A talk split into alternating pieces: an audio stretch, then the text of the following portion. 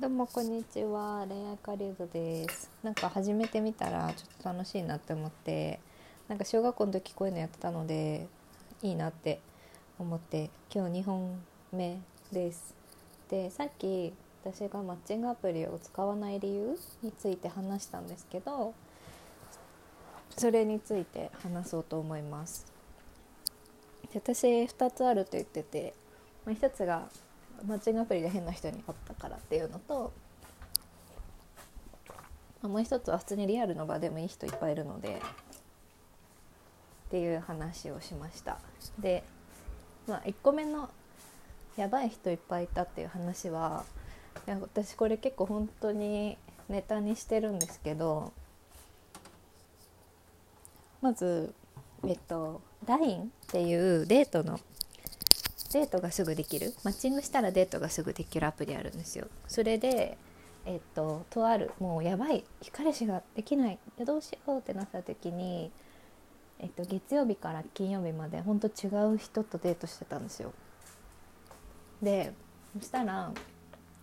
え本当に月曜日から金曜日までなんかもうろくな人いないくってでもうなんかそういう場所にで会うことに対する嫌悪感を抱いてしまいやめたんですがまず話すと、えー、月曜日の人、まあ、今でも覚えてるんですけど月曜日の人はまずえ、っとなんだっけな建設会社とかに勤めててで、まあ、身長ちっちゃかったんですよね。あの顔はかっこいいんですけど別にそこは良くてただなんか話してるとなんか関西弁で喋ってるんですけど途中でなんか出身どこなんですかって聞いたら八王子ですって言われてであ大阪弁関西弁なんですけど関西出身なんですかって言ったらいやあの去年まで単身赴任というかあの転勤しててんみたいなしててんって言ってて。でよくよく聞いたら2年間ぐらいしか住んでないかったんですけど関西弁で喋ってたみたいでなんかそのエセ関西弁？あの地元八王子なのにエセ関西弁でずっと喋ってくる感じとかちょっと私無理と思って思いました。でその後もその人からはなんか遊ぼうとか来たんですけどもうほんと無視していて。で2日目火曜日ですねはえー、と40歳ぐらいの広告代理店の人でまあ稼いでるんだろうなみたいな感じの人だったんですけどその人は別に話してても感じはいいんですけど終わった後なんかもうまだ会ってくれるみたいなまた会ってくれるみたいな感じで LINE が来て「あまたご飯行きましょう」って軽く返したらもうその日からえっとその人が食べるご飯の写真が毎日送られてきて「今日のランチはカレーでした」「今日のランチは何々でした」っていうもう彼女ではないのになんかもうなんだろう連絡の頻度が彼女並みに来てもうちょっと本当面倒くさいと思ってブロックしちゃってで水曜日水曜日が本当に本当にやばくて水曜日はえっ、と IT 企業の社長なんかベンチャーの会社の社長の人だったんですけどなんかえっ、とその人がバツイチだったんですね。でまあなんかその離婚した理由とかそういうのを聞いたりとかあと生い立ちがちょっと複雑な人で施設で育っていてとか。でなんかもう私なんかすごい分かんないですけどすっごい毎回デートのたびにその相手の人のことを知ろうとするのですごい質問するんですけどそれが嬉しかったみたいでえ、っとなんかこんなに話せる女の子いないからもう本当に本当に好きみたいな感じで言われてえ何なの？ってなってで2軒目に行った時にケーキ食べてたんですけどそしたらその男が「いや俺なんか癖があって」みたいな性癖があってって言うから「どんな性癖ですか?」って聞いたら「あの付き合った彼女には毎回ティーバッグを履かせてるんだって言われてもうそこでほんとドン引きしちゃってあの付き合った彼女にデートの最初にティーバッグ渡してそれに履き替えてもらってでそれをデートしてる間に彼女が履いてるって思うのが嬉しいですってっていう人に出会ってでも本当に鳥肌が立っちゃってちょっと犯罪レベルでなのにこんなね大きい会社の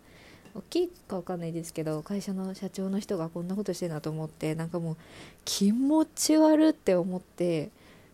ではい。で帰り道になんか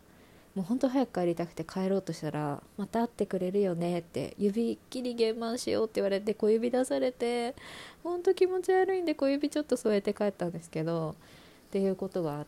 ありました。であとはえっとまあなんかすんごい焦ってた時に土曜日に昼間と夜にダブルヘッダーでデート入れたんですね。マッチングアプリに出会った人と。で昼の人はまあまあ普通の人だったんですけど夜の人あ昼の人は普通の人でなんかすごいおしゃれな蕎麦屋さんに連れてってくれて日本酒飲んだんですけどでセンスいいなって思ってて。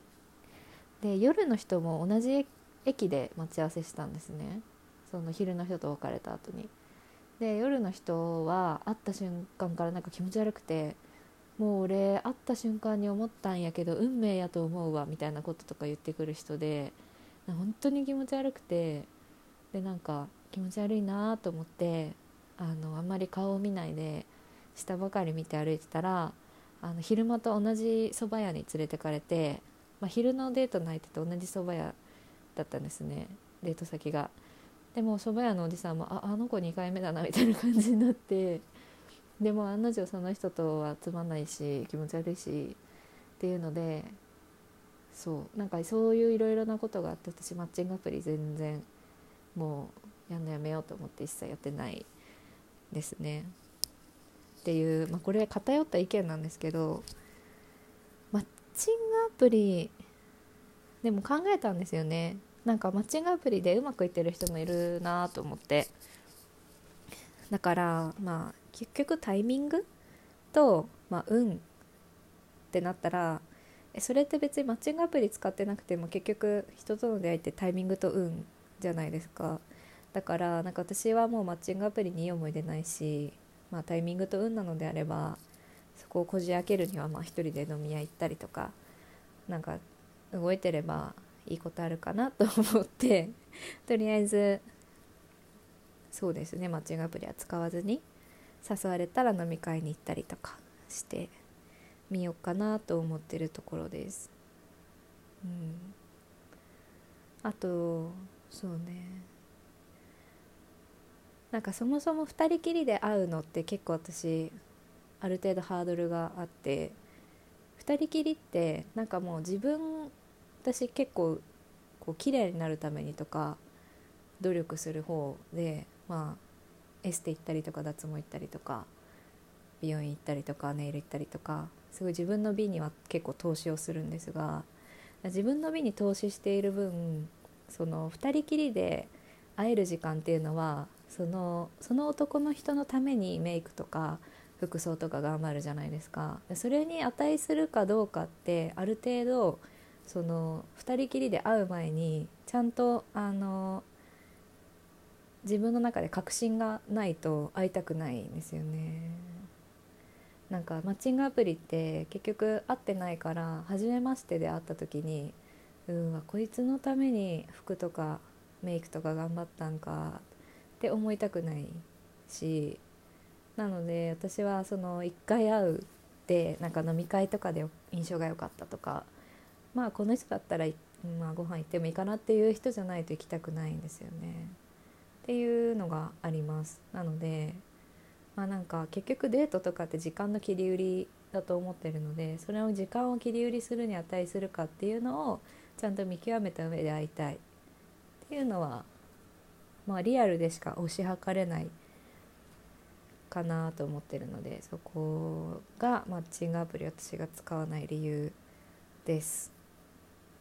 でもね多分まあ30とか31とか、まあ、もっと年を重ねてまあ別にもうちょっと世の中がマッチングアプリみんな使ってるとかになったりとかね。あとうんなんだろうな VR とかが発展してもうデジタルの状態で一回会えるとかでだったりしたらいいけど、まあ、今もう、まあ、ちょっとまだブラックボックスなところがあるなと思ってるので